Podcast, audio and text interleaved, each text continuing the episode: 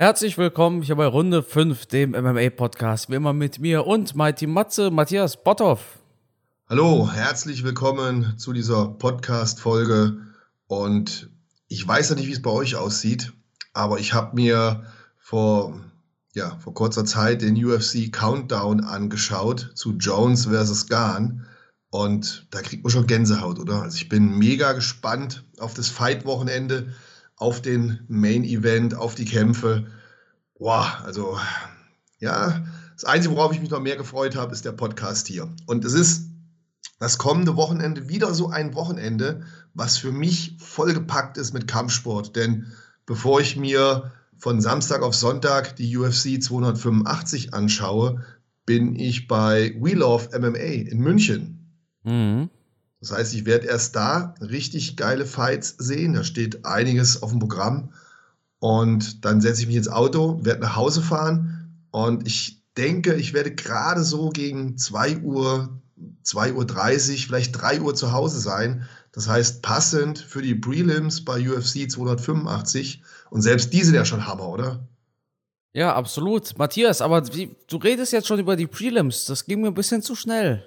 Absolut. Ich muss hier noch, ich muss hier noch erwähnen, wir hatten Jubiläum letzte Woche. Ich habe es hm? jetzt erst aber bemerkt.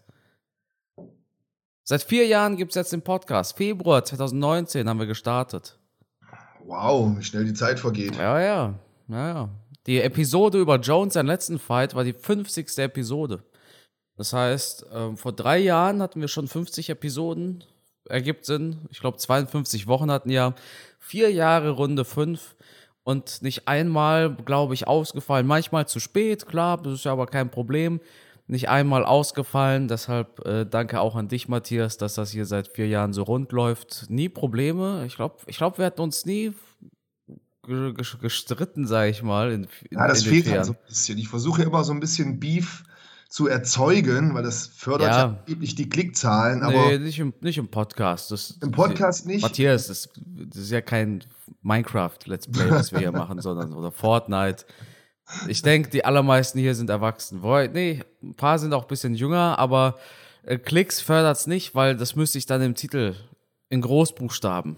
Ja, also, ja ne, aber trotzdem, vier Jahre, das ist wirklich der Wahnsinn. Und ähm, danke an alle, die so lange dabei sind. Auch danke an die, die jetzt erst reinkommen und ab heute dabei sind, weil sie Jones lesen. Ähm, cool, ja. Danke auch für alle Bewertungen. Könnt gerne eine Bewertung da lassen bei Spotify oder iTunes. iTunes lese ich sowieso, weil ich auch in diesem Apple-Kosmos lebe. Und da hat einer eine Bewertung geschrieben, der hat gesagt, der hat früher selber ein bisschen gepumpt. Aus der Zeit kennt er natürlich, Mighty Matze, ne? War immer sein, sein, sein, sein, nicht Vorbild, will ich nicht, glaube ich, hat er nicht geschrieben, aber ich, er hat früher einfach gepumpt und dadurch kannte er dich. Und später wurde er MMA-Fan, dadurch hat er meinen YouTube-Kanal gefunden und jetzt fusionierten seine zwei Welten quasi. Und er hat einen Podcast von uns beiden entdeckt. Ja.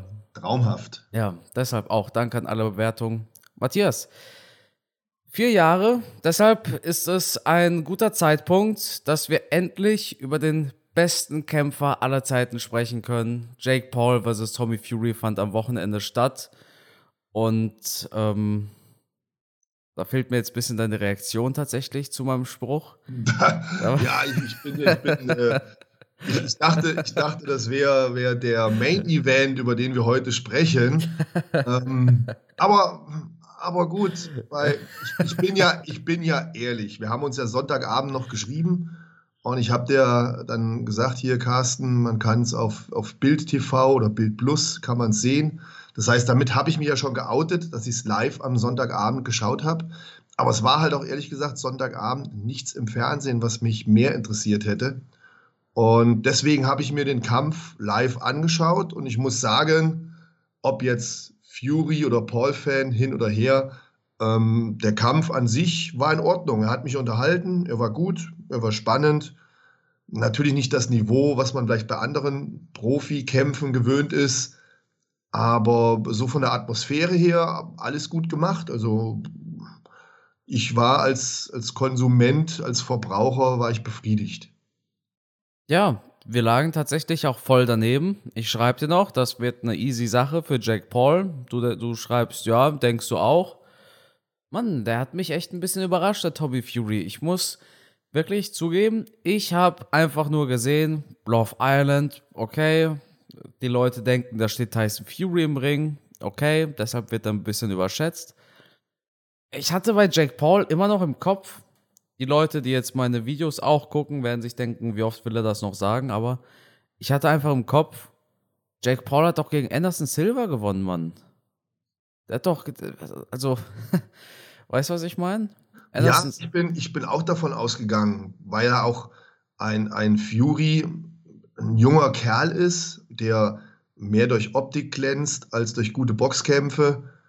Und ich dachte, es wäre auch weiter nur so eine Station, um den Hype von, von Jake Paul weiter aufzubauen. Deswegen, was, ja, was heißt überraschendes Ergebnis? Also, ja, schon. Ich bin auch davon ausgegangen, dass Jake Paul das Ding gewinnt. Ja. Jo, dann wäre das Thema auch abgehakt. Dann hatten wir ebenfalls am Wochenende eine UFC Fight Night. Mensch, Matthias, was haben wir uns gefreut auf Nikita Krylov gegen Ryan Span, oder? Ja, und dann ist es doch noch nicht äh, dazu gekommen. Wahrscheinlich wird man den Kampf zu einem späteren Zeitpunkt machen. Es war sehr kurzfristig. Ich habe vorm Fernseher gesessen und, und habe dann andauernd auf den Kampf gewartet und dachte mir, shit, bin ich jetzt eingeschlafen? Habe ich was verpasst? Ist die Fight Night schon rum? Ähm, ja, aber der Kampf wurde kurzfristig abgesagt.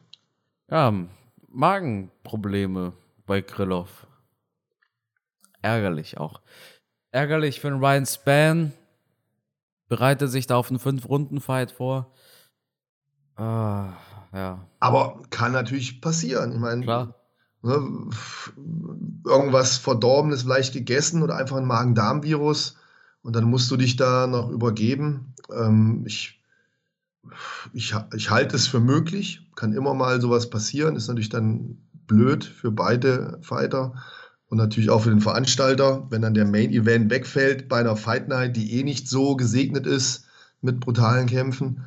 Ähm, aber es gibt so Sachen. Es gibt ja auch Sachen, wie wir jetzt bei der NFC vor nicht allzu langer Zeit erlebt haben, dass der Kämpfer zwar vor Ort ist und kein Magen-Darm-Virus hat, aber keine Eier hat. Also naja, Eier hat er schon gehabt, aber um das mit seinen Worten zu sagen, ich habe heute nicht die Eier, hier in den Käfig zu gehen. Sowas hat es halt auch schon gegeben. Ne?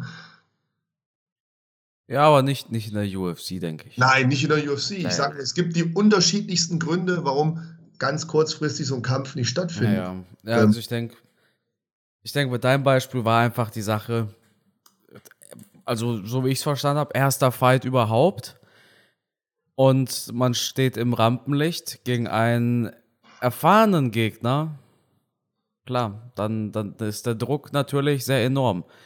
Bei Nikita Krylov, der stand schon öfters. Ich weiß Nein, gar nicht, der stand nicht öfters im Main Event, aber der, du weißt, was ich meine. Ja, Absolut. Nein, die beiden Tatsachen kann man natürlich jetzt nicht miteinander vergleichen. Und bei Krylov gehe ich halt davon aus, dass der jetzt keine Übelkeit hatte weil er Angst hatte vom Kampf oder vor seinem Gegner, sondern der hat wirklich ein Magen-Darm-Virus gehabt oder vielleicht irgendwas Verdorbenes zu sich genommen. Und ähm, ja, wenn man dann auch nicht in einem Zustand ist, in dem man sich zu 100% fit fühlt, dann sollte man auch nicht unbedingt kämpfen. Wenn es dann in die Hose geht und man dann nachher bei der Pressekonferenz sagt, ja, ich habe mich in der Umkleide noch übergeben, Magen-Darm-Probleme, dann wird das wieder als Ausrede dargestellt. Also eine schwierige Situation für so einen Fighter. Ich kann es aber nachvollziehen, wenn man dann sagt, nee, ich bin jetzt einfach nicht fähig, den Kampf zu machen. Ja, ich meine, wenn er dann antritt und den Cage vollkackt, wäre ja auch nicht gut. so. hatten, hatten wir auch schon. Das ist ein paar Mal passiert, ja. Nein, nein, auch in der UFC, bei irgendeinem Frauenkampf war das mal. Echt? Ja, ja, ja. also mir ist jetzt der Film eingefallen mit, äh, mit Kevin James. Nee. Heißt Kevin James. Ja, ja, ja. King of Queens, ja. Hauptdarsteller. Kevin James, ja, das Schwergewicht.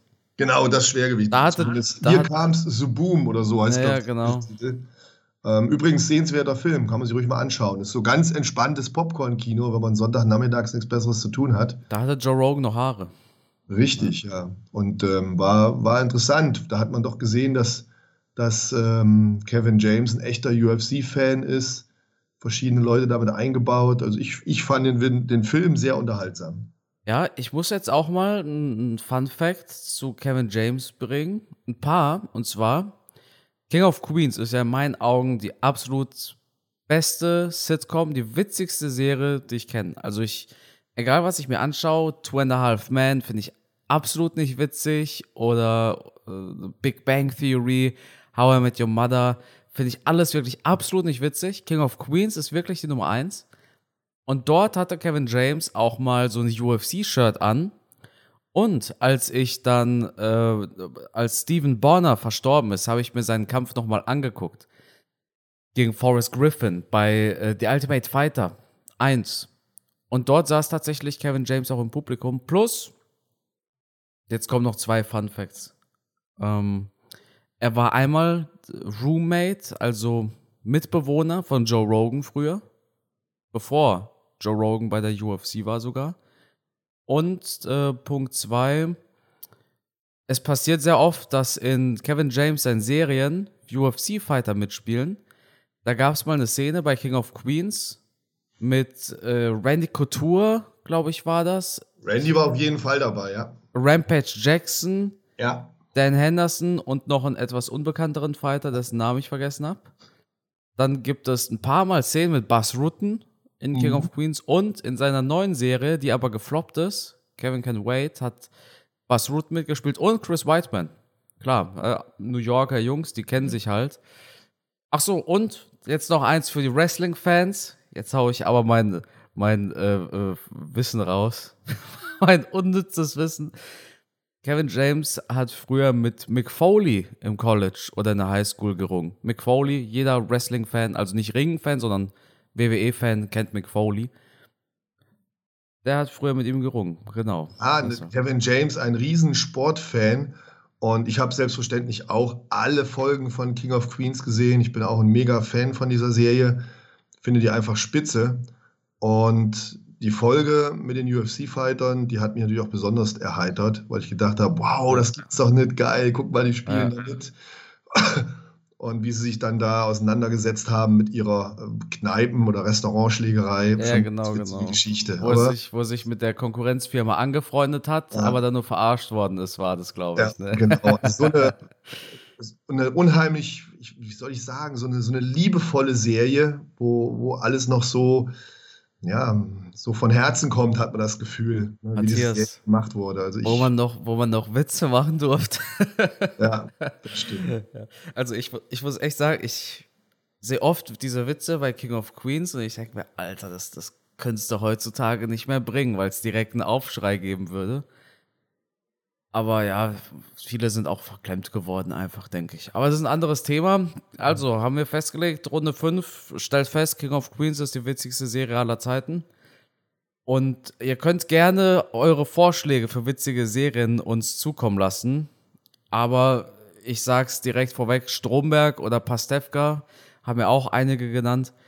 Finde ich nicht so. Die witzigste deutsche Serie ist äh, Hausmeister Krause. Und nee, für mich, für mich Pastewka. Ey, oh, Matthias. Ja. Ja, ich finde ihn super. Deinen komischen Humor habe ich schon immer äh, gehasst. Ja. aber, aber lass es ernst werden. Gibt, okay. es, gibt es denn von der, von der letzten Fight Night einen Kampf, über den wir sprechen müssen? Nee. Nicht unbedingt. Nee, ne? es gab diese Situation, da hat der eine angeblich den anderen gebissen, aber das war auch. Ja, da hast du ja schon ein YouTube-Video drüber gemacht. Ja, aber. Guckt euch das YouTube-Video an, da brauchen wir jetzt hier nicht drüber reden. Ja, Gut, Matthias, jetzt sprechen wir aber wirklich über die Fightcard des besten Kämpfers aller Zeiten. John Jones ist zurück. Das vorhin mit Jake Paul war natürlich nur ein Witz für die, die es nicht verstanden haben. Aber das Problem ist, Matthias, deshalb sind wir beide vor der Episode nochmal pinkeln gegangen. Das wird ein langes Ding, weil die Fightcard doch ziemlich geil ist, wenn wir ehrlich sind. Und ich kann wieder den ersten Fun Fact auspacken. Und zwar äh, in den Prelims, der erste Fight in den Prelims ist Esteban Ribovic gegen Loik Radzabov. Loik Radzabov ist, meine ich, ein Teammate von Gilbert Burns und Loik Radzabov hätte eigentlich bei die Ultimate Fighter dabei sein sollen. Er ist ein Kämpfer aus Tadschikistan, aber wie wir alle wissen, musste Platz gemacht werden für Conor McGregor. Dana White sagte auf der Pressekonferenz, hey, im Endeffekt kann, also zusammengefasst, McGregor kann machen, was er will, aber jeder, der rausgeworfen wird, bekommt trotzdem seine Chance in der UFC. Also jeder, der von McGregor rausgeschmissen wurde, ist nicht komplett raus, sondern Dana White kümmert sich schon um ihn. Roy Grazabov ist einer dieser Kandidaten, wurde rausgeschmissen aus TUF, kämpft jetzt aber auf der Fightcard von John Jones vs. Cyril Gahn. Das einfach nur so als Info, weil sich einige vielleicht gefragt haben, was wurde denn jetzt aus den Leuten? Ne? Genau. Mhm. Springen wir rüber. Äh, Ian Gary gegen Kenan Song. Ian Gary steht 10 zu 0. Ein 25-jähriger Ire aus Dublin, meine ich, bin mir nicht sicher, bekommt auf jeden Fall sehr viel Support von Conor McGregor und ist selber auch ein großer Fan von Conor McGregor. Hat jetzt drei Siege in Folge in der UFC einfahren können, zeigt immer ein sehr schönes Boxen, auch ein solides Grappling. Eigentlich ein Fighter, den man im Auge behalten muss und ein Fighter, der abliefert. Kedan Song, auch schon ein bisschen länger dabei. Matthias, der, der erste geile Fight, oder? Den wir haben.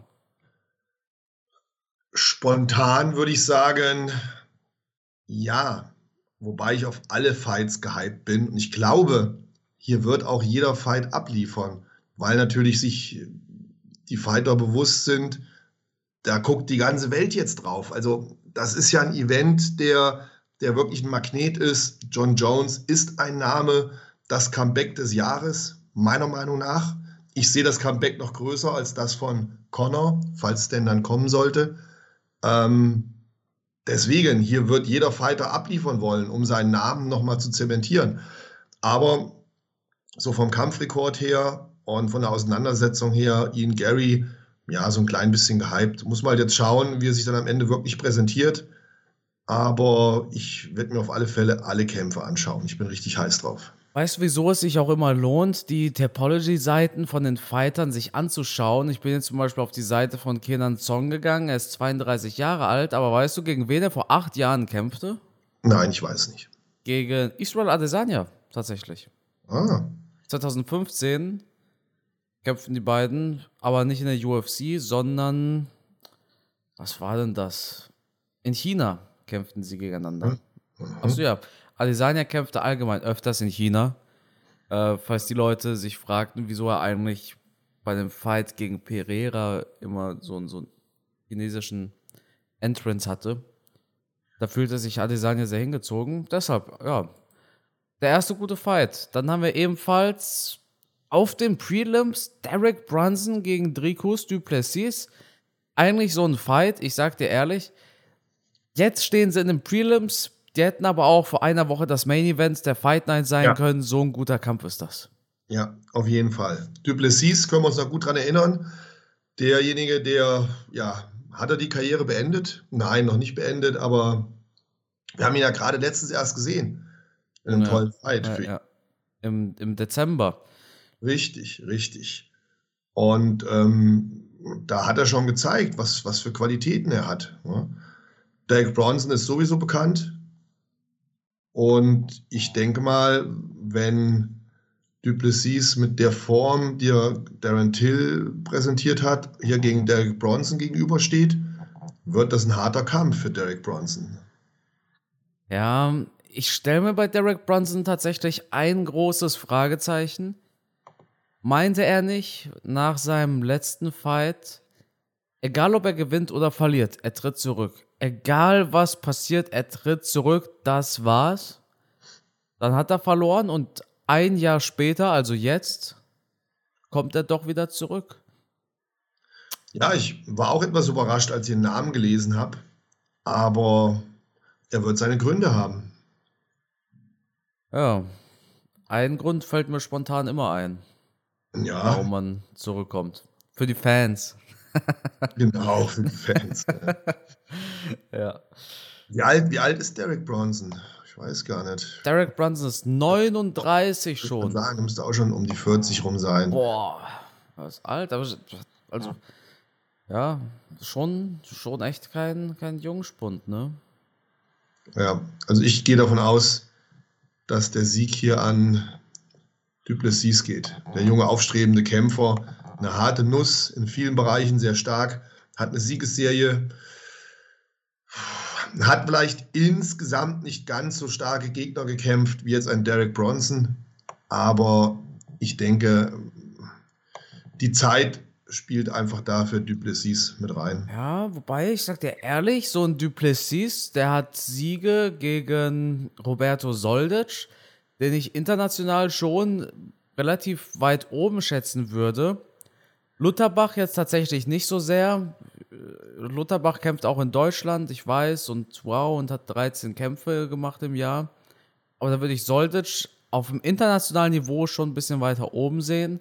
Hat gegen Trevor Giles gewonnen, gegen Brett Tavares, gegen Darren Till. Ja, also ich meine, klar hat Derek Brunson gegen Whittaker gekämpft und gegen Adesanya gekämpft, aber halt auch alles verloren. Ne? Und er hat das stimmt, 2017 ja. gegen Anderson Silva verloren. Also das war auch nicht mehr Anderson Silvers Prime damals. Ja, also wenn du dir mal, wenn du dir mal die, die Bilanz von, von Derek Brunson anschaust, dann die, sind die Siege vielleicht genauso durchwachsen wie die Siege von Duplessis. Also ein Sieg gegen Lyoto Machida, okay, gegen Chris Leben, aber das war 2012. Ich denke, Duplessis macht's, weil äh, das, Hab ich ja auch gesagt. Äh, das, das Momentum gehört ihm. Weißt du, was ich meine? Er ist der 29-Jährige. Ah, ja, ja. Der, der jetzt einen guten Spot bekommt und Derek Brunson ist der, der vor einem Jahr zurücktreten wollte und jetzt 39 ist. Ja. Weißt du, was ich meine? Also ein Sieg von Bronson wäre für mich eine Überraschung, bin ich ganz ehrlich. Ja. Dann haben wir ebenfalls einen alten Bekannten Matthias auf der Fightcard. Cody ja, wer hätte das gedacht? Ja. Dass irgendwann mal in Prelims landet. Ne? Ey, guck dir mal aber auch seine, wenn du mal schaust, seine, seine, seine Bilanz bei Topology. Die eine Hälfte ist grau, weil die Fights abgesagt worden sind. Die andere Hälfte ist rot und zwischendrin hat sich ein grüner Sieg hier rein verirrt. Wenn du mal guckst, eins, zwei, drei, vier, fünf, sechs, ja, ein Sieg aus den letzten sechs Fights. Ja, ja, habe natürlich alle Kämpfe gesehen und, und Cody hat natürlich einen Namen. Ein ehemaliger Superfighter, könnte man schon sagen, Superfighter. Wie er damals Dominic Cruz besiegt hat, war schon beeindruckend.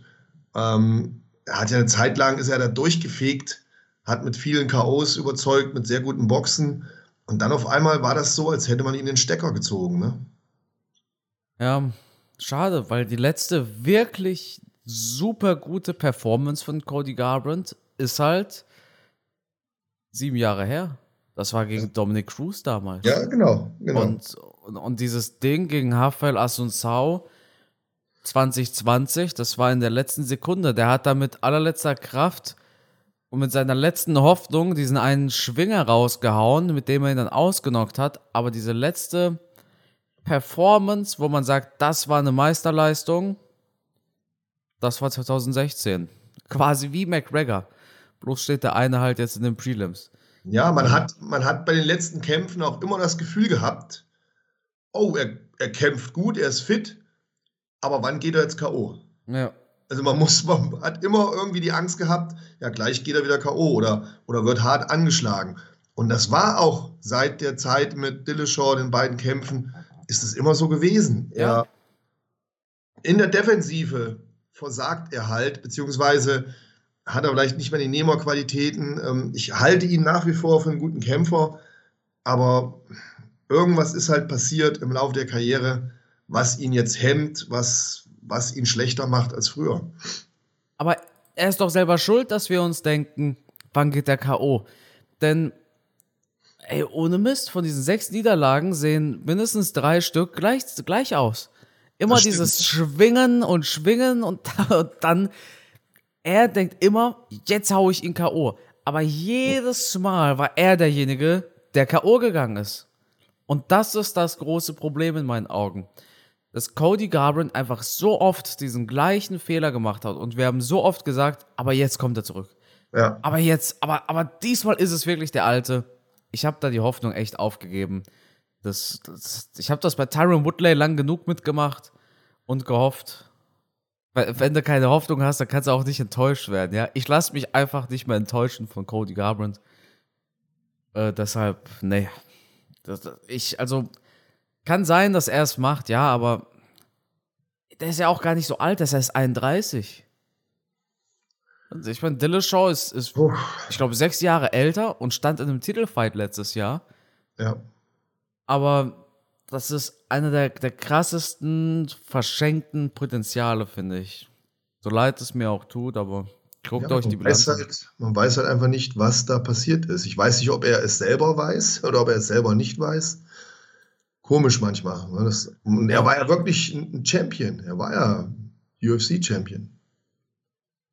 Ja, und dann weiß er auch nicht, wohin so wirklich mit ihm, wenn du mal schaust, der letzte Fight dann im Flyweight und da sollte alles besser werden. Also er hat sich wirklich richtig runtergekocht. Er war ja Champion im Bantamweight. Sein Problem war einfach, er traf im Flyweight auf Kai Kara France. Er wurde in der ersten Runde gefinisht. Jetzt sagte er sich, oh Mann, dann gehe ich doch nicht ins Flyweight, dann gehe ich doch lieber ins Bantamweight. Das ist alles so ein, das wirkt so ein bisschen will nicht sagen verzweifelt, ja, aber ja, was. Ja, ja. Wobei man da auch knallhart sagen muss, Kai Kara France ist halt echt ein super, super Fighter. Ja.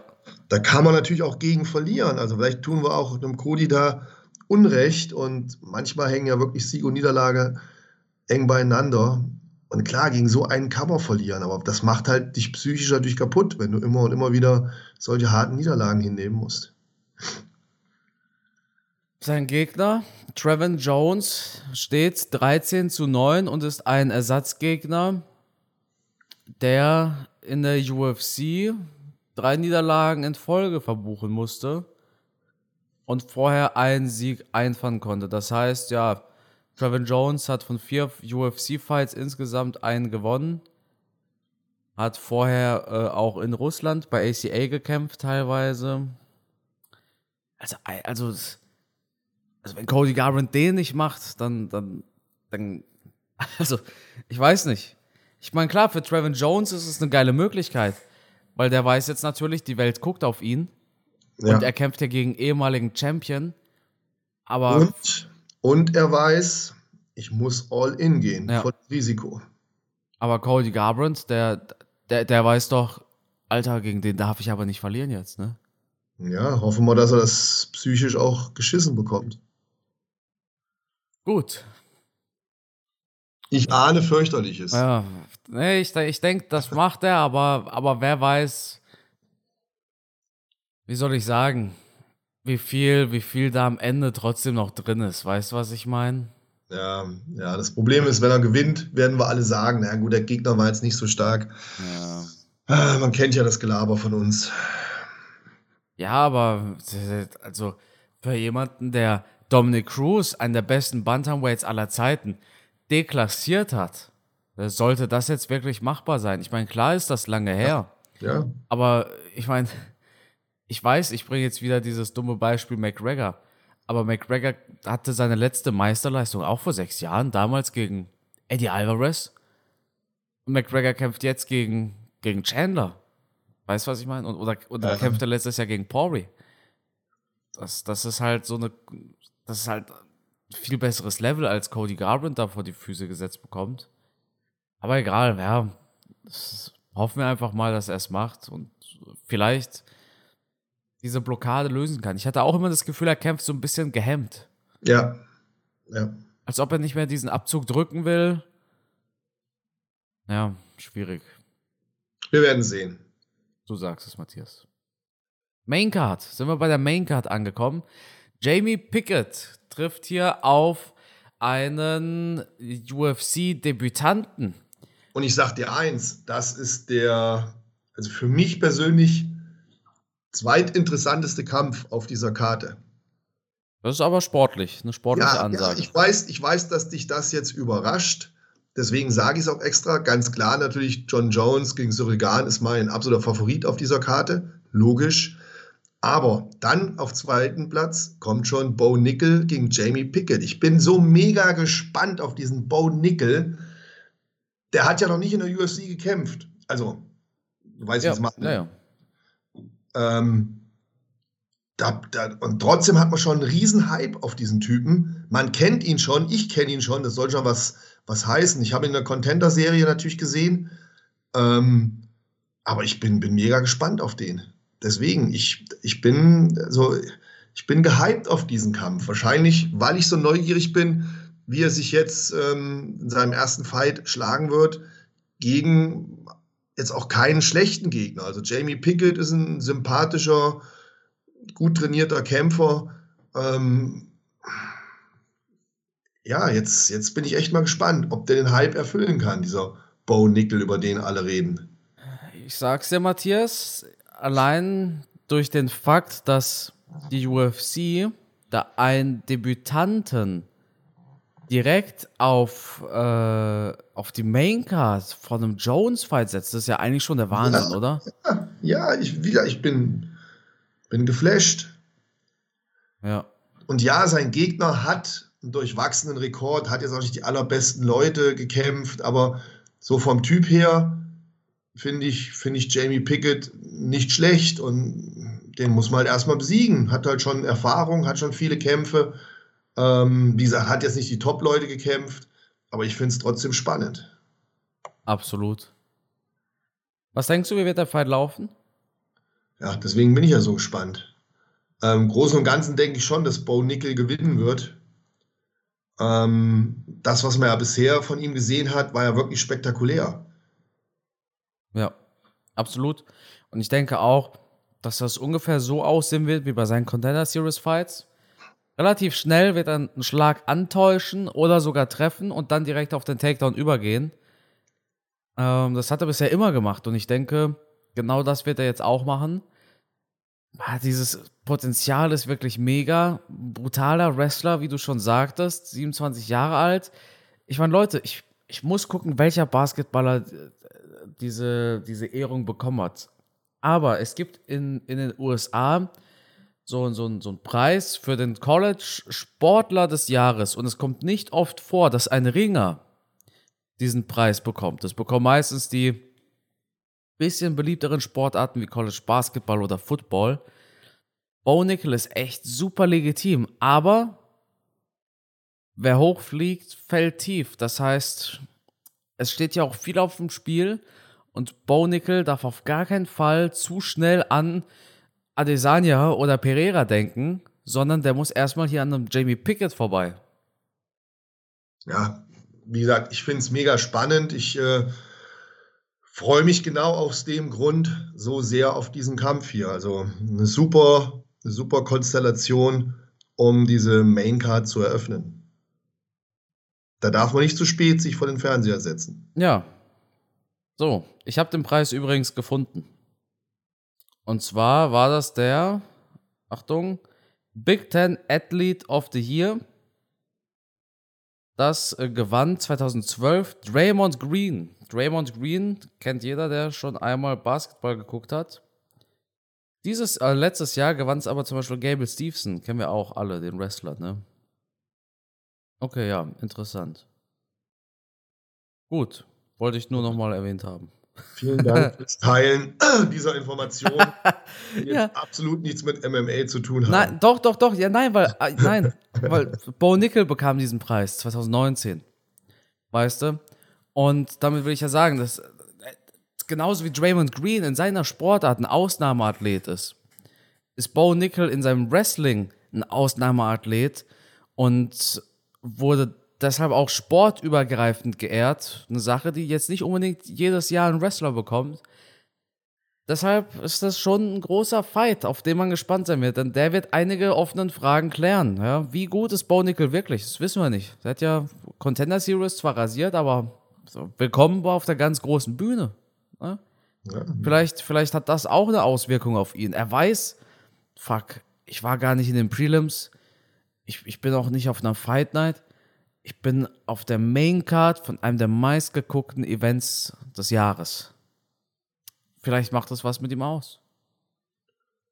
Wir werden es wissen am Sonntagmorgen. Ja. Weiter geht's, Matthias. Jalin Turner gegen Matthäus Gamrot. Ein überraschender Fight, oder? Ja, sehr überraschend, aber freut mich natürlich, weil Gamrot ist, ist eine Maschine, den will man natürlich sehen. Wobei man bei Gamrot eher daran denkt, wann hat der einen Titelfight? Aber ähm, dass er jetzt hier auf dieser Karte auftaucht, spricht für ihn, dass er auch immer bereit ist zu kämpfen. Also einer von den polnischen Kämpfern nach Blachowicz, die einen echt, echt begeistern und die irgendwann mal den Titel holen können. Glaubst auch du? wenn er, ja, auch wenn er gegen Benil Darius verloren ja, hat. Ja. Das war schon ein guter Fight. Also, ne? Und Sarukian musste auch erstmal besiegen. Das, also Darius und Sarukian sind meiner Meinung nach wirklich beides Fighter, die auch mal einen Titel holen können. Und Gamrot bewegt sich da in diesem Bereich. Ich denke, das sind Kämpfer, denen die Zukunft gehört. Wenn dann irgendwann mal ähm, Oliveira und ähm, Chandler und Connor und die alle da ein bisschen Platz machen und Gaethje und wie sie heißen. Ja, finde ich nur ein bisschen schwierig tatsächlich die Aussage, einfach aus dem Grund, dass ich diesen diesen, diesen Fight gegen Zerokian gar nicht mal so eindeutig fand. Ich das hatte stimmt. da schon das Gefühl, das dass Zerokian gewonnen hat. Ich habe es auch, auch erklären können. Es ging um diesen Knockdown, der in meinen Augen ähm, ne, Zerokian die eine Runde gegeben hat und damit wäre das auch. Ja, ja, ja, ja, bin ich voll bei dir. Aber ja. sei mal dahingestellt, wer den Kampf gewonnen hat. Sowohl Zarukian als auch Gamrot halte ich beides für Kämpfer, die auch einen Titel gewinnen können in dieser Klasse ich finde die beide richtig super. Genauso wie ein Benil Dariush. Also ich bin wirklich Fan von diesen drei Kämpfern. Und ja, es hört sich jetzt doof an, aber ein Sarukian und ein Gamrot, ich finde, die hätten auch die Fähigkeiten, einem Makachev einen echt guten Kampf zu liefern. Ja, Gamrot bin ich mir tatsächlich nicht so sicher. Also wenn, wenn, ich meine, wenn, wenn Gamrot zum Beispiel bei Dariush nicht weit kommt mit dem Wrestling, ja, dann kommt er bei Makachev schon zweimal nicht weit. Aber Zarukian hat es einmal schon bewiesen, dass er ihm einen guten Fight liefern kann und er würde es auch wieder tun. Auf jeden Fall. Aber es ist einer der Kämpfer, denen ich wirklich viel zutraue. Ja. Und Darius sowieso. Du weißt, ich bin ein riesen Benil-Fan. Ich kann es nicht abwarten, bis er seine Titelchance bekommt. Absolut. Äh, ja, erstmal muss er halt an Oliveira vorbei, leider. Auch ein bisschen blöd vielleicht, aber so, so, so ist Jedenfalls es. ein mega Fight. Also wenn der kommt, Oliveira, Darius, das ja. Hammer-Fight. Also freue ich mich mega drauf. Total spannend, aber noch ein bisschen Zeit bis dahin. Was ich nur sagen will, ich finde Gamrod wirklich gut. Ich finde es auch jemand, der sich über die Kämpfe hinweg weiterentwickelt hat. Ähm, der braucht sich vor keinem zu verstecken und bisher hat er in der Vergangenheit immer wirklich starke Kämpfe abgeliefert. Ja, definitiv. Ein Ersatzgegner, der hier aber auf Short Notice reinspringt. Denkst du, das hat Auswirkungen auf seine Performance? Es kann immer eine Auswirkung haben, aber ich kann diesen Jalin Turner, den kann ich halt nicht, den kann ich nicht so gut einschätzen. Hat ein paar gute Wins tatsächlich in der UFC sich geholt. Ist auch in der Top 15 angekommen mittlerweile. Aber ich glaube eigentlich nicht, dass er auf dem Level von Gamrot ist, bin ich ehrlich. Also er hat nicht so starke Leute gekämpft wie ein, ein Gamrot, sonst könnte ich mich an Jardine Turner erinnern. Wenn ich vielleicht die Kämpfe im Replay sehe, dann fällt er mir wieder ein. Aber jetzt habe ich nicht vor Augen, wie er kämpft, wo seine Stärken sind und alles. Könnte ich jetzt nichts zu sagen, bin ich ganz ehrlich. Absolut. Und natürlich kann man sagen, Gamrot hat verloren. Weil, aber überhaupt gut auszusehen gegen Dariush musst du halt auch erstmal schaffen. Oder gegen Zarukian. Überhaupt einen knappen Fight mit Zarukian zu liefern, schafft sonst keiner. Weißt du? Absolut. Meine Worte. Guti. Springen wir weiter. Ein Fight, den haben wir uns eigentlich schon im Januar erhofft, Matthias. Schafkat Rachmanov trifft auf Geoff Neal. Endlich. Der große Test für Schafgat. 16 zu 0 steht er. Skilltechnisch würde ich ihn ganz, ganz weit oben einschätzen. Er ist halt nicht der große Trash-Talker. Er ist keiner, der sagt, hey, I kill everybody. Aber er killt trotzdem everybody im Käfig. Ein sehr geduldiger Fighter, ein sehr überlegter Kämpfer, der, der nicht wie wild drauf losschwingt und selbst wenn er seinen Gegner angeschlagen hat, dann ist er lieber so der, der, der zweimal zuschlägt, dafür aber auch weiß, dass er trifft, als der, der zehnmal zuschlägt und davon halt nur zweimal trifft und achtmal daneben schlägt. Er ist so der, dieser, dieser präzise Killer. So, so habe ich ihn im Kopf. So stelle ich mir Schaffgrad vor, oder? Ja, so eine Art Sniper. Ja, also genau, ich bin genau. Auch ein Riesenfan von dem Typ. Der läuft halt wirklich unterm Radar. Ich kann mir auch vorstellen, dass der ein oder andere jetzt den Podcast hört und sagt, Hä, was wollen die? Wer ist das? Aber die Kämpfe, die er abliefert, ja, sind, sind, sind spektakulär. Der, der gewinnt ja jedes Ding durch K.O. oder durch Submission. Der kann beides. Der kann spektakulär kicken und boxen. Der hat gute Bodentechniken drauf. Also der, der ist ein mega interessanter Kämpfer. Und es ist jetzt langsam an der Zeit, dass er wirklich stärkere Gegner bekommt. Absolut. Es ist jetzt wirklich an der Zeit, weil ich will halt einfach so ein Riesentalent jetzt auch gegen die Besten sehen. Und das ist ein Megatalent. Also ja, super spannend. Aber ich glaube, du hast es eben auch schon gesagt, mit Geoff Neal spielt er halt jetzt auch noch mal einen Schritt weiter in einer anderen Liga. Ich glaube, das ist der erste Gegner, wo ich das Gefühl habe, der könnte ihm richtig gefährlich geben äh, werden. Durch diese Knockout-Power. Das ist halt immer ein Risiko. Und ähm, ich habe Geoff Neal schon einmal unterschätzt. Das war in seinem letzten Kampf. Und War- dann gewinnt er das Ding durch K.O. War der Das letzte halt- Fall gegen Luke? Ja, ja, ja. Oh ja, ja. Da Hands hab of ihn Steel. komplett unterschätzt. Komplett unterschätzt. Ja. Ja. Und einen Luke musste erstmal K.O. schlagen. Das ist ja auch ein mega geiler Fighter. Deswegen, so ein bisschen Risiko ist hier schon für Rachmanov. Ich kann nur sagen, auch wieder ein super spannender Fight, wo wir nochmal sehen können, wie gut ist Rachmanov wirklich. Wie gesagt, in der Vergangenheit bisher alles, ja, immer, immer. Ich glaube, der hat immer durch Submission oder durch K.O. gewonnen. Aber jetzt hat er halt mit äh, Geoff Neal nochmal jemanden, der kann halt zurückschlagen. Absolut. Und diese kann- beiden ja. letzten Gegner, die der hatte, auch Ponzinibbio, was war das mal ein, ein Riesenfighter oder ist immer noch ein Riesenfighter? Ja, ich habe da auch Geoff Deal tatsächlich ein bisschen unterschätzt in der Vergangenheit, weißt du das? Wir beide haben den jedes Mal, ich kann mich noch genau daran erinnern, wir haben auf Ponzinibbio getippt und wir haben auch auf Luke, habe ich zumindest getippt. Und beides Mal wurde ich hier echt geflasht von Geoff Neal. Ja. Ist halt jetzt die Frage, Matthias. Wetten wir jetzt auf Geoff Neal, damit Schafkat gewinnt? Ich habe Angst, wenn wir jetzt auf Schafkat tippen. Ja, ja, genau, das habe ich auch gedacht.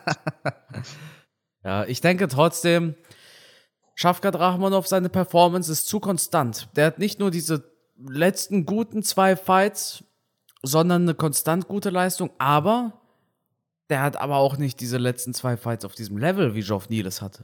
Das. Absolut. Absolut. Ich denke trotzdem, Schafkat macht's. Puh, das denke ich auch, ja. Aber ich werde vom Fernseher zittern, das sage ich dir jetzt schon. Also auch hier wieder ein Kampf, auf den ich mich mega freue. Ähm, super spannendes Ding. Das ist so ein Kampf, wo es dann wieder kribbelt. Also freue mich drauf, richtig. Das ist auch wieder so ein Fight, das könnte ein Main Event bei jeder Fight Night sein. War es doch, glaube ich. Ah, nee, es war ein Co-Main-Event im Januar, ne? Co nur? Okay. Ja, ich glaube, es war. Ich glaube, es war ein Co-Main-Event. Ja. Erstaunlich, weil Geoff Neal hat ja in der Vergangenheit jetzt auch spektakulär gekämpft. Also war ja keine langweiligen Dinger. Ja, ja, klar. Aber äh, wer, wer war nochmal das Main-Event? Da fragst mich was. Ja, gut. Matthias, wenn wir schon über das Co-Main-Event sprechen, dann sprechen wir doch über das jetzige Co-Main-Event. Valentina Shevchenko ist endlich wieder da und trifft auf Alexa Grasso. Überraschender Fight eigentlich, oder? Ja, schon ein bisschen, aber ja, aber wen, wen willst du oder wer wäre noch in Frage gekommen für Shevchenko? Und Grasso hat ja in den letzten Kämpfen gut abgeliefert, zumindest eine kleine Siegesserie.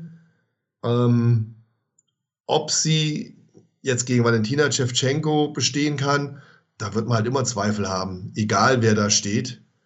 Ähm, wir warten natürlich alle auf den Tag, wo Shevchenko sich einen Fehler erlaubt und seine Gegnerin vielleicht unterschätzt. Aber dass der Tag jetzt am kommenden Wochenende da ist, bezweifle ich. Alexa ja. Grasso, keine schlechte, aber natürlich nicht die Power, nicht die, nicht die äh, durchschlagende Kraft wie Valentina Shevchenko. Also, das ist ja echt eine Maschine mittlerweile geworden. Man, man kann sich schwer vorstellen, dass die verliert. Matthias, hast du ihren letzten Fight vergessen? Das war eine Split Decision. Und es war hauchdünn. Ja, ja. Ich muss gerade überlegen, gegen wen die gekämpft hat. Ich Tyler mal. Santos, das war auf der Karte von Prohatska gegen Teixeira. Äh, letztes Jahr im Sommer. Ja, ja. Ja, das ist, also zum einen Santos keine schlechte Fighterin. Ich finde die gut. Und ähm, wir wissen ja, dass gerade aus Brasilien sehr viele sehr gute weibliche Kämpferinnen kommen. Ich glaube, Brasilien war da im MMA seiner Zeit so ein bisschen voraus. Die hatten schon sehr früh eine sehr gute Frauenschmiede an Kämpferinnen. Und ähm, Tyler Santos, ich, also schätze ich stärker ein als Grasso, bin ich ganz ehrlich. Und hier ist wieder so ein Ding, wo ich mir vorstellen kann, und damit rechnen wir ja bei jedem Kampf von Shevchenko, dass du immer wieder, wenn du diesen Titel verteidigst, dieser Aufgabe halt auch so ein klein bisschen müde wirst, nicht mehr so richtig die Herausforderung findest oder suchst und dann deine Gegnerinnen vielleicht auch etwas unterschätzt. Und wenn dann jemand kommt wie Tyler Santos, die halt wirklich meiner Meinung nach eine richtig starke Kämpferin ist, dann äh, kann es zum Schluss auch mal richtig eng werden im Fight. Also ich denke, aber gerade weil der letzte Kampf so knapp war, dass es äh, Shevchenko auch wieder so ein klein bisschen wachgerüttelt hat, dass sie in den Kampf, der jetzt kommt, etwas motivierter geht. Du brauchst ja manchmal so einen Wachrüttler. So als ob Bayern München in der Bundesliga verliert und dann aber im nächsten Champions League-Spiel dann wieder brutal abräumt. Ne? Was, man, es kommt so eine gewisse Lethargie, so eine. Ne? Man, naja, so wie, so wie zum Beispiel John Jones ähm, bekommt eine ganz knappe Split-Decision gegen Thiago Santos. Da hat er danach richtig abliefern müssen. Ne? das werden wir sehen. Nee, er hat eine Split-Decision gegen Thiago Santos bekommen und hat danach fast verloren gegen Dominic Reyes. Das meine ich. Ja, da werden wir gleich nochmal kommen auf das Thema. Werden wir gleich nochmal drüber sprechen, ähm, was da die Problematik gegebenenfalls bei bei John Jones war. Aber ich, ich, ich aus Kämpfersicht kenne ich die Problematik, dass du halt einfach auch ein bisschen satt bist, wenn du da mehrfach deinen Titel verteidigt hast. Ja. An die Spitze zu kommen, ist eine Sache. An der Spitze zu bleiben, den Titel immer wieder zu verteidigen, das halte ich nochmal für wesentlich schwerer.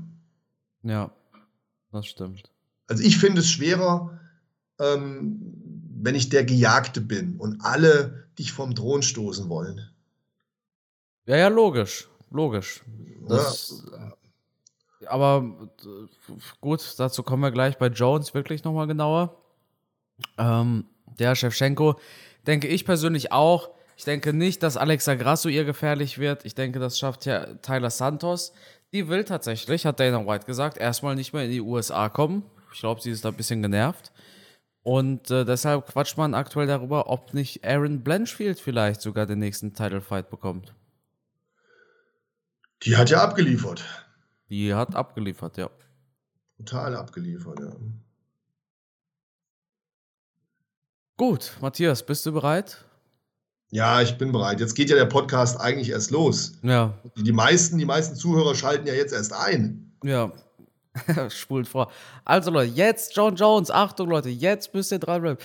Nein, Matthias, Main Event. Drei Jahre haben wir drauf gewartet. John Jones trifft auf Cyril Gahn im Main Event von UFC 285 und ich weiß gar nicht, wo wir anfangen sollen. Jones ist back. Jones ist zurück. Matthias, am Wochenende kämpft John Jones. Zuallererst möchte ich mit einer Frage einsteigen. Hat die UFC recht? Ist es der beste aller Zeiten? Wenn er gegen Cyril Gahn gewinnt, ist er das für mich, ja. Aber noch ist er es nicht ich kämpfe halt noch mit mir. Ich, er steht natürlich in Konkurrenz für mich mit Anderson Silva und GSP. Okay. Und das macht es natürlich schwierig, abschließend den Namen John Jones zu sagen. Wenn mich spontan jemand fragen würde und ich müsste mich schnell entscheiden, würde ich sagen, ja, John Jones ist für mich der beste Kämpfer, den ich bisher so gesehen habe. Oh, okay. Ja. Aber ich bin auch kein Freund davon, immer von diesen Quervergleichen. Ist einer der Beste? Gibt es wirklich den einzigartigen Besten? Und dann ist natürlich immer die Frage, was bezieht man alles in die Frage mit ein? Ne, wenn natürlich jetzt jemand sagt, okay, die Dopingsperren etc., dann ist das natürlich ein Totschlagargument, dann ist er schon nicht mehr der Beste.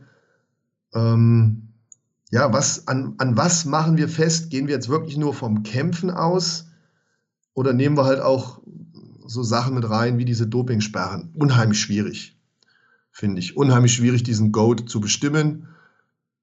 Wenn er gegen Cyril Gahn gewinnt, ist er das für mich. Ansonsten stehe ich im Moment noch so ein bisschen 50-50 mit GSP und ähm, Anderson Silva. Spannend, ja. Anderson Silva ist halt schwierig, weil, ja, jetzt haben wir es gleich wieder über Jake Paul, ne? Dann, dann darfst du bei Anderson Silva halt auch nur bis zu einem gewissen Punkt schauen. Ja, das ist aber, halt aber dann müssten wir auch ein bisschen auf BJ Penn gucken. BJ Penn hat auch sehr viel rasiert in seiner besten Zeit. Dass er irgendwann als verrückter Mann mit einer Machete auf jemanden losgegangen ist, ist eine andere Sache. Aber in seiner Käfigzeit war der nicht übel. Also in welcher Käfigzeit? Ne? Er hat auch gegen Dennis ja. Siever verloren bei Sievers letztem UFC-Fight. Ja, was dann nachher mit BJ Penn passiert ist, mit dieser Negativserie. Ja, bin ich voll bei dir. Es ist schwierig. Ich habe halt, ich halt beide Kämpfer noch, noch aktiv mehr oder weniger live erlebt. Also zu der Zeit musste ich noch DVDs schauen, also ganz weit weg von live. Aber ich habe diese Zeit halt irgendwo noch miterlebt, als diese Kämpfer Champions waren. Ähm, auch Anderson Silva live gesehen. Das trübt natürlich mein Bild insgesamt. Also diese Frage, diese Goat-Frage wird immer eine Diskussion bleiben. Und ich hoffe, am Wochenende kann ich dieses Buch für mich schließen. Denn wie eben schon gesagt, wenn John Jones gegen Cyril Gahn gewinnen sollte, dann ist er für mich definitiv der GOAT. Und dann gibt es da auch nichts mehr für mich dran zu rütteln. Für mich persönlich. Jeder kann natürlich anderer Meinung sein, ganz klar. Aber bevor wir darüber sprechen, ob er es denn jetzt wirklich ist oder nicht, Matthias, sprechen wir erstmal darüber, ob er überhaupt gewinnt. Cyril Gahn ist natürlich dafür bekannt, ein Virtuose im Striking zu sein. Ja, auch so ein präziser Sniper, der sich bewegt wie ein Middleweight. Cyril Gahn ist so, so, so leicht auf den Füßen, ja, als ob der mal Ballett gemacht hätte, hat man fast schon das Gefühl. Kommt aus dem Muay Thai. Hat irgendwie vor ein paar Jahren erst angefangen mit dem Sport.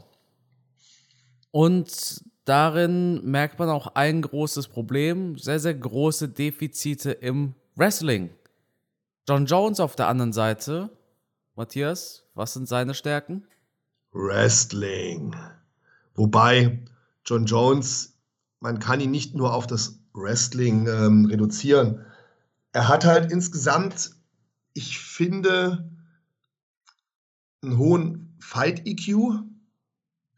Er hat immer wieder Sachen in die Kämpfe mit eingebaut, wo man, wo man vielleicht nicht so mit gerechnet hat. Ich, ich finde schon, dass er schlau kämpft, dass er auch seine Gegner lesen kann. Er ist konditionell gut aufgestellt, er ist von der Kraft her gut aufgestellt. Aber was, was mich halt am meisten begeistert, ist halt diese, diese Flexibilität und Übersicht, die er in seinen Kämpfen hat. Er war schon oft in schwierigen Situationen. Auch DC hat ihm super Kämpfe abverlangt. Und trotzdem hat er es immer wieder geschafft, dann Lücken zu finden, Siege für sich zu holen. Ähm, also er ist ein sehr kompletter Fighter, wobei ich natürlich hier ganz klar den Vorteil im Ringen sehe gegenüber Cyril Gahn. Ja, ich denke tatsächlich, dass mich gerade ein bisschen schockiert, Matthias, weil John Jones seine Stärke ist alles. Nicht nur Wrestling, sondern Fight IQ. Diese Ellenbogen, diese, ja, Oblique, ja diese Oblique-Kicks auch, ne? Meine Worte, meine Worte. Du hast wahrscheinlich gerade nicht hingehört. Doch. Diese, diese Flex Ich hab, ich hab, ich hab, ich hab dein lautes Wrestling, hab, das hat mich einfach kirre gemacht. Ach so, ach so, ja. Ja. Äh, aber, aber was genau? Das sind einmal diese, diese Ellbogenstöße, das sind die Oblique-Kicks, die Jones quasi erfunden hat, kann man sagen, oder? Hat die ja. vorher jemand gebracht? Das sind, müsst ihr euch vorstellen, Tritte mit, mit eurer Fußsohle quasi auf das Knie des Gegners. So kann man sich am besten vorstellen, oder? Ja, ja, trifft gleich ganz gut, ja. ja. Oblique Kicks wahnsinnig ekelhaft, wahnsinnig schmerzhaft und gefährlich, aber effektiv. Ich glaube, Khalil Roundtree Jr. war es, der mal einen Kampf nur durch diese Oblique Kicks gewonnen hat und dafür einen Shitstorm kassiert hat. Nicht lange her. Ja, gibt ja auch viele Kämpfer, die würden es besser finden, wenn man diese Kicks verbietet. Ja, es, es gibt auch viele Kämpfer, die es besser finden würden, wenn man John Jones verbietet. weißt du, was ich meine? Ja. Ja, aber du hast den richtigen Punkt angesprochen. Es ist diese, diese Wandelbarkeit, die er hat, dass er in vielen Bereichen halt wirklich überzeugen kann. Er, er hat kein schlechtes Boxen. Er hat äh, spektakuläre Ellenbogenstöße. Da hat er schon oft mit Kämpfe für sich entscheiden können. Ähm, damals, glaube ich, gegen Rashad Evans war das, oder? Wo er wirklich einen Ellenbogen nach dem anderen reingebracht ja. hat. Er hat aber auch boxerische Fähigkeiten. Das hat man gesehen gegen Gustafsson, der ein sehr guter Boxer ist. Ne? Es war, war ein spannender Fight auf, auf Augenhöhe. Sieht man dann die Kämpfe von DC, waren es am Ende ein, zwei Kicks, die entschieden haben, dass er das Ding gewinnt. Roundhouse-Kick, ein High-Kick zum Kopf. Also John Jones hat viele Waffen im Repertoire. Das muss man ihm lassen, auf jeden Fall. Und er hat auch gezeigt, dass er durch Submission gewinnen kann. Ähm, das macht ihn, glaube ich, so gefährlich und so gut. Und deswegen war es ihm auch so möglich, so viele unterschiedliche Gegner zu besiegen. Ja, absolut. Ähm, Matthias, wenn wir jetzt eigentlich so, so positiv über Jones reden, hat Cyril Gahn überhaupt eine Chance? Auf jeden Fall. Auf Warum? jeden Fall. Also zum einen ist Cyril Gahn halt wirklich nochmal ein richtiger Schwergewichtler. Das heißt, vom Körper her, von Haus aus etwas massiver gewesen. Er ist es gewohnt, in dieser Gewichtsklasse zu kämpfen. Er hat meiner Meinung nach das bessere Kickboxen. Er hat äh, das, das, ja, einfach das, das, ähm, das, das Athletische, was mit einem John Jones mithalten kann. Und in der Vergangenheit haben wir ja schon gesehen, dass er gegen, gegen große athletische Typen auch seine Probleme hatte. Dominic Reyes, Santos, Gustafsson.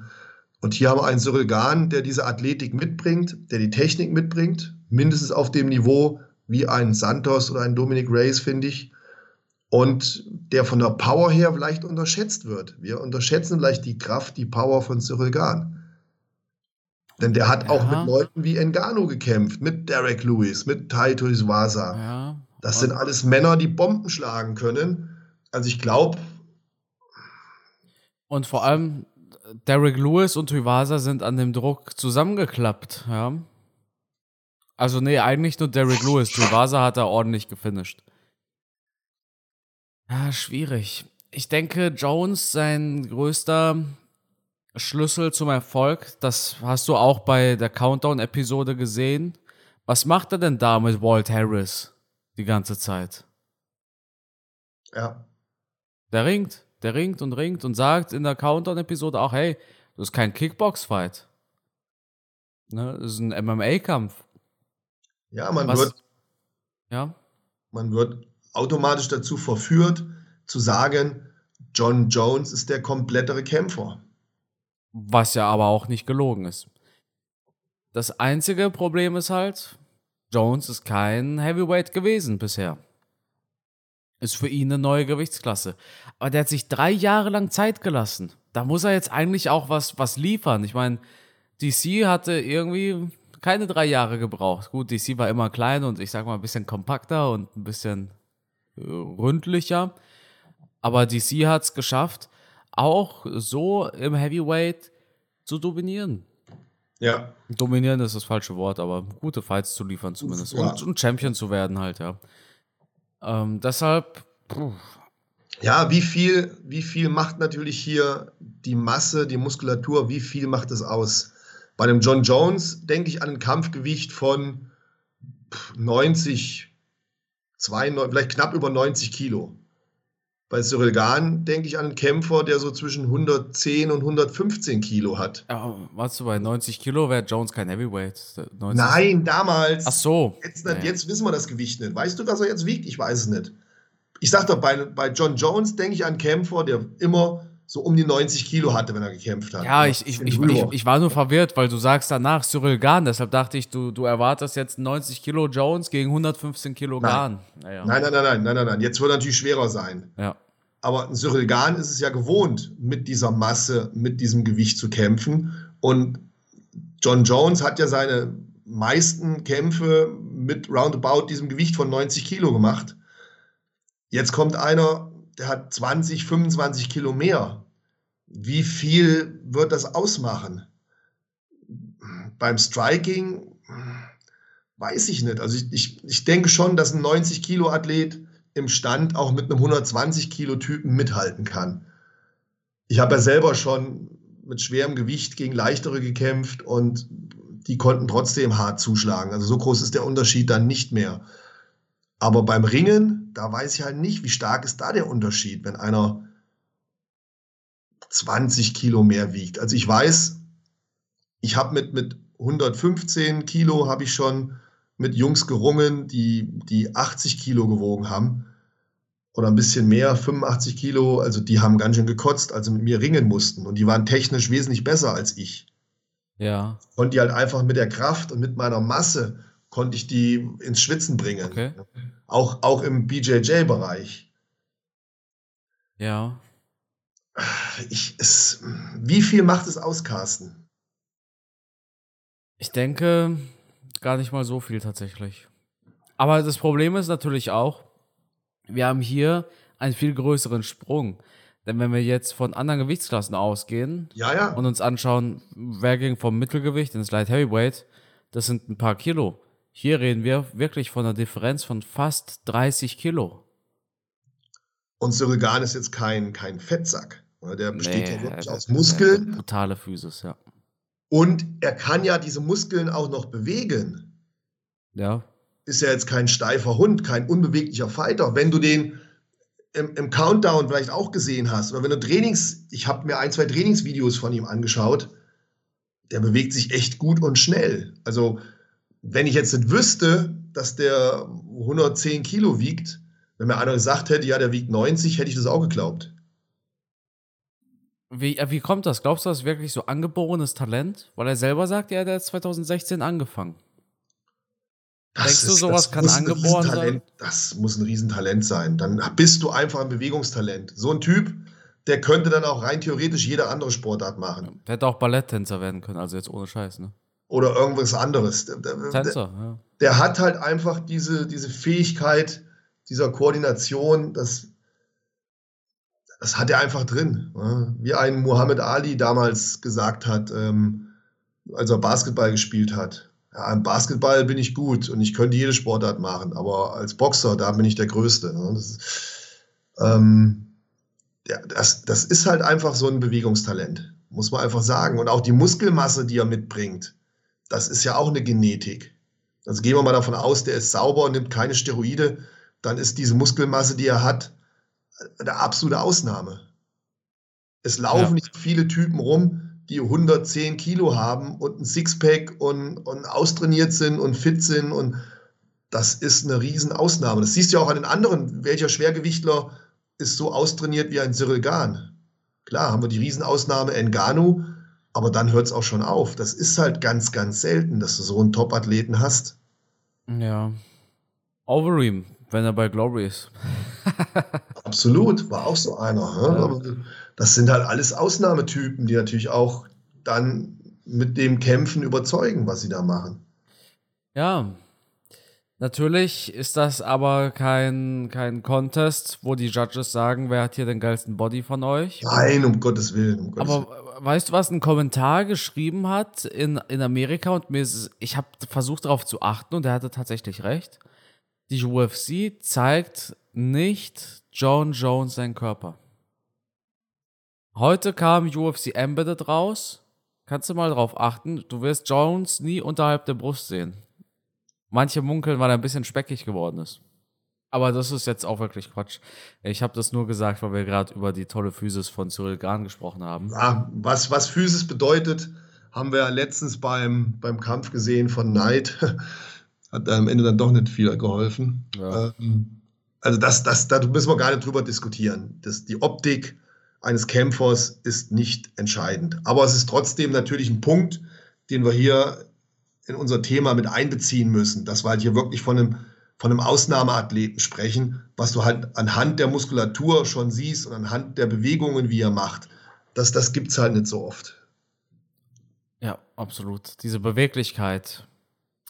Mensch, da fällt mir wieder der, wie heißt er ein, da muss ich wieder auf, auf, auf, auf Twitter gucken. Hier der Dexter. Der Dexter hatte mir nämlich vor ein paar Jahren, ich sag's immer wieder, geschrieben, passt auf, da ist ein Typ im Heavyweight, Cyril Gahn, behaltet den im Blick. Und ähm, jetzt, ein paar Jahre später, kämpft er einfach gegen John Jones. Ist der Wahnsinn, oder? Ja. Jetzt haben wir natürlich sehr viel Positives über Cyril Gahn gesprochen. Es gibt aber auch so ein paar negative Faktoren. Das Wrestling, oder? Genau, das Wrestling, wo man halt gesehen hat, gut, Engano hat natürlich diese extreme Muskelmasse und Kraft, aber ist natürlich jetzt nicht annähernd für ein gutes Wrestling bekannt. Und ähm, so gut der Kampf war mit Engano, also ich fand jetzt nicht, dass Cyril Gahn viel schlechter war als Engano. Die waren schon auf Augenhöhe in dem Kampf. Aber dass er dann doch beim, beim Ringen so seine Probleme hatte, das spricht halt hier für John Jones wiederum. Für John Jones spricht natürlich auch diese extreme Kampferfahrung. Ja. Und definitiv. dass natürlich John Jones wesentlich, ähm, wie soll ich das sagen, ja, mehr unterschiedliche Kämpfer schon sich gegenüber hatte. Ja, Außer halt im Heavyweight, ne? Das ist so, das, das ist so, ein, das so ein Punkt, Minuspunkt, ja. ja. Aber wenn ich mich an die Gegner von Cyril Gahn erinnere, das waren halt doch immer sehr schwerfällige, eindimensionale Powerpuncher. Ja. Ne? Okay, Volkov schon etwas technischer, einen guten Jab, lange Hände, ähm, aber von Bewegungen her waren die doch alle so ein Taito Iwasa oder so ein Derek Lewis oder auch so ein Rosenstruik, die, die sind halt schon auszurechnen von dem, was sie machen, oder? Absolut. Ja. Und John Jones, den wüsste ich jetzt nicht auszurechnen. Der wird ähm, ganz andere Taktiken und Möglichkeiten haben als ein Rosenstruik oder ein Taito Iwasa. Ja, wobei, jetzt stellen wir uns wieder eine Frage, und zwar über welchen Jones sprechen wir gerade überhaupt? Tja. Die Frage, die muss ich auch stellen können, weil jetzt. Ja. Jetzt haben wir ein, zwei negative Sachen von Surrogan. Was ich halt extrem negativ sehe bei John Jones, sind halt, ja, vielleicht nicht an erster Stelle die letzten Leistungen, die er gebracht hat, okay. sondern auch die lange Pause jetzt von drei Jahren. Drei Jahre ist schon eine ordentliche Zeit, ne? Boah, drei Jahre, das, das ich finde das schon heftig. Und da, also ich hätte ein Problem im Ringrost. Das macht mir halt echt Sorgen. Und dass die letzten Kämpfe von ihm nicht so dominant waren, macht einem natürlich auch ein bisschen Sorge. Er hat das natürlich gut argumentiert mit dem, ich war einfach ausgebrannt, die Lust hat gefehlt, der Anspruch, der Ansporn, die Motivation hat gefehlt. Das kann schon eine ganze Menge ausmachen. Und was natürlich auch noch hinzukommt, was wir nicht vergessen dürfen, die Gegner, die er hatte, waren natürlich auch echt super. Also ein Dominic Reyes oder ein Santos, ich fand die schon echt boah, brutal. Mit so Leuten musst du dir erstmal in den Käfig gehen. Nichtsdestotrotz haben wir da nicht den Jones gesehen, den wir in der Vergangenheit gesehen haben. Zum Beispiel gegen DC, oder? Ja, absolut. Aber das ist auch schon ewig her. Ja. Das ist das Problem. Ja, ja, deswegen, logisch. Die Zeit, der Zeitfaktor. Erstmal drei Jahre Pause und dann die Zeit, in der er nicht so uns überzeugt hat, wie wir das vielleicht gewohnt waren, wie wir verwöhnt waren von ihm. Aber ich finde, diese, diese selbe Argumentation haben wir auch immer bei anderen Fightern. Eben bei Cody Garbrandt oder Tyron Woodley. Ja. Es gibt immer die Ausrede, weshalb es nicht geklappt hat. Aber dann verkacken sie halt nochmal. Ich muss ja aber auch zugeben, wenn ich John Jones so sehe, im, äh, im, in den UFC-Clips, Embedded und Co., dann denke ich mir schon, Alter, der Typ ist, der Typ ist motiviert und ich glaube, der war die letzten drei Jahre brutal fleißig. Ne? Du siehst ja, hast du diese Countdown-Episode gesehen, als er äh, die Gewichte hebt? Ich habe die, die letzte Countdown-Episode habe ich gesehen, ja klar. Ja. War das eine beeindruckende Leistung, so von, von der Kilogrammzahl her, von der Wiederholung her? Ich, ich kann es nicht beurteilen. Ich habe nicht erkennen können, was da auf den Gewichten drauf stand. Ach so. Ich habe mich das auch gefragt, was, was drückt er da gerade weg, aber ich habe das, das Gewicht nicht erkennen können. Wenn ich richtig weiß, müssten das 150 Kilo gewesen sein. Ja, ist schon ganz ordentlich, ja. Für fünf, five Rounds. Ich weiß nicht, was five Rounds ist. Fünf Wiederholungen oder fünf Ja, ja. Sätze, eins von beidem. ja. Nee, das ist schon ganz ordentlich, ja. Ja. Für einen Naturalathleten. ja. Ja, für mich, für mich als Bodybuilder war das natürlich ein Spielgewicht. Ne? Ja. Klar, ich, ich muss so lachen wegen Naturalathlet ist bei Jones. Das ist ja, bei Jones auch keine sichere Sache, ne, wenn wir ehrlich sind. Aber gut. Für einen mittlerweile Naturalathleten. Das ist John Jones mittlerweile durchaus. ja. Nur wenn wir am Samstag bzw. Sonntag beide Kämpfer im Käfig sehen werden, dann werden wir bei Doping eher an Cyril Gahn denken als an John Jones, weil ich denke, die Physis, der Body wird für Cyril Gahn sprechen. Und ja, ich weiß, ob jemand gedopt ist oder nicht, sollte man nicht an der Optik festmachen. ne? Da Ja. haben wir schon ähm, Pferde kotzen sehen, könnte man sagen. Das ist nicht der Punkt, das weiß ich natürlich auch. Ne? Aber jetzt der Laie, der Laie, der guckt, ne? wenn man jetzt einen, der keine Ahnung hat, von Fernseher setzt und sagen, na, wer von den beiden war jetzt schon mal wegen Doping ne, gesperrt, würden die meisten auf Cyril Gahn zeigen und nicht auf John Jones. Ja, ja, absolut. Weil man das natürlich immer mit dem perfekten Körper, mit dem Bodybuilding-Körper assoziiert.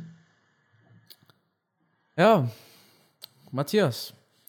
Was mich so freut aber über diesen Fight ist, ähm, dass Jones, wenn wir jetzt über sein Wrestling sprechen, muss man bei Jones auch dazu sagen, der hat so ein richtig geiles offensives Wrestling. Das heißt, dass Engano's Wrestling gegen Cyril Gahn war einfach nur ein bisschen drauf rumliegen. Oh, fünf Minuten sind vorbei, super. Wieder fünf Minuten drauf rumliegen, oh, super. John Jones, wenn der auf dir rumliegt, du kriegst da einen Ellbogen in die Fresse. Von da kommt auch noch ein Ellbogen und da kommt wieder ein Ellbogen. Das heißt, wenn, wenn, wenn du mit Jones auf dem Boden liegst, das sind keine fünf Minuten Pause, die du da machen kannst, wo du denkst, oh, jetzt liegen wir hier fünf Minuten rum, sondern Jones will dir die Zähne rausprügeln. Und darum bin ich so gespannt auf ihn. Ja, ich gehe auch davon aus, dass speziell im Ringen John Jones natürlich eine wesentlich bessere Kondition hat als ein Engano. Ja, Also ein John Jones kann am Boden wesentlich intensiver und länger ringen als Engano, da bin ich mir ganz sicher. Dafür macht er das einfach schon zu viele Jahre und, und kommt dann einfach mit diesem Ringer-Background. Das macht schon was aus. Damit kannst du halt auch einen Kämpfer wie Cyril Gahn echt müde machen. Und selbst wenn der dann mal wieder hochkommt, dann muss er erstmal die Muskelmasse bewegen. Und dann schauen wir mal, bewegt er sich immer noch so leichtfüßig, wenn er da mal vier, fünf Minuten mit John Jones ringen musste. Und John Jones, das hast du super gesagt, der wird nicht passiv ringen. Der wird aktiv versuchen, ständig seine Position zu verbessern, wird auf Submission gehen, was, glaube ich, ein Engano nicht so probiert hat, wenn ich mich an den Kampf erinnere. Das wird nochmal eine ganz andere Action am Boden sein. Matthias, dann sind wir, dann sind wir am Ende angekommen und es wird Zeit, eine finale Prognose abzugeben. John Jones versus Cyril Gahn. Wer wird der neue Champion im Heavyweight? Also von der Sympathie her würde ich es beiden Kämpfern gönnen, auch wenn wir wahrscheinlich viele jetzt schon mit, mit, mit Messern und Steinen nach mir schmeißen. Ah, wie kann man John Jones toll finden? Der hat das gemacht und der hat jenes gemacht und der hat dies und das gemacht. Ja, das stimmt auf der einen Seite und trotzdem habe ich noch eine gewisse Sympathie für ihn. Ich weiß nicht, woran das liegt. Ähm, natürlich verurteile ich die Sachen, die er gemacht hat, aber irgendwo versuche ich dann doch noch so ein bisschen Verständnis zu haben, auch wenn es bei manchen Dingen, wie mit dieser Fahrerfluchtgeschichte, mir echt schwer fällt und ich das nicht nachvollziehen kann. Aber ein relativ einfacher Typ, der nach oben kommt, der eine Menge Geld verdient und dann auf Abwege kommt, das haben wir halt schon sehr oft gehabt. Und da kann man halt immer nur wünschen, dass die wieder zurückfinden auf den richtigen Weg. Es ist ja auch so, bei, bei, da kannst du ja zig Sportler aufzählen, ob das jetzt ein Mike Tyson war oder ein Conor McGregor oder vielen hat das Geld nicht gut getan und die hatten dann ihre Entgleisungen in ihrer Karriere. Ähm, und ähnlich bei John Jones auch. Nur bei John Jones ja, war es, glaube ich, noch nicht ganz so schlimm wie jetzt bei Mike Tyson. Ähm, auch mit den Doping-Sünden. Ich weiß es nicht. Ich, ich habe trotzdem noch Sympathien für ihn. Ist das verrückt oder kann man das nachvollziehen? Nein, das ist ganz normal. Das ist ganz normal. Also ich bin zwiegespalten, aber ich, ich halte ihn jetzt nicht für ein Arschloch. Ne? Nicht für so Arschloch, dass ich ihm den Sieg nicht gönnen würde. Mich fasziniert das auch so ein bisschen, dieses von ganz unten dann wieder hochkommen, weil es sind schon harte Schläge, die er hinnehmen musste, mit den Dopingsperren dann doch wieder zurückgekommen. Und was ich ihm halt auch hoch anrechne, dass, dass er halt die Eier hat, ins Schwergewicht zu gehen, dass er noch kämpfen will, dass er abliefert. Ähm also ich bin, ich finde beide Kämpfer, ich, ja, ich sehe beide Kämpfer gerne. Ich hoffe auch, dass er sein Leben in den Griff bekommt, der John Jones, dass ich nach wie vor Fan von ihm sein kann. Ähm am Ende des Tages halte ich ihn für den kompletteren Kämpfer und kann mir gut vorstellen, dass er den Kampf gewinnt. Entweder gewinnt John Jones den Kampf nach Punkten, Decision, oder Cyril Gahn gewinnt durch K.O. K.O.? Ja. ich, kann mir, ich kann mir nicht vorstellen, dass ein Cyril Gahn nach Punkten gegen John Jones gewinnt. Naja, ja, das, ja, und durch Submission kann ich mir auch nicht vorstellen. Das heißt, das Einzige, was ich sehe an Siegmöglichkeiten für Cyril Gahn, gut, Punktsieg wäre natürlich auch noch eine Option. Aber ich denke, wenn Cyril Gahn gewinnt, dann wird das so ein spektakuläres Ding, dass er durch K.O. gewinnt oder er verliert das Ding nach Punkten. Ah, schwierig. Aber Matthias, was, was ist so deine finale Prognose? Ne, wir sind jetzt hier, du musst eine Antwort einloggen. Ja, nicht, oh. entweder oder. Ja. Ah, das ist ja wie bei Wer wird Millionär. Kann ich nicht das Publikum fragen? Nee, ja doch. Aber die Antwort kommt ein bisschen zeitverzögert wahrscheinlich. Ne? Boah, echt schwierig, echt schwierig. Ähm, ah, verdammt, ist das schwer. John Jones gewinnt nach Punkten. Decision. Ja, wäre tatsächlich auch mein Call gewesen. Ja, wovor ich ein bisschen Angst habe, ist, so, so ein Usman-K.O. zu sehen, ja. Bei Usman fand ich das ja noch ganz nett.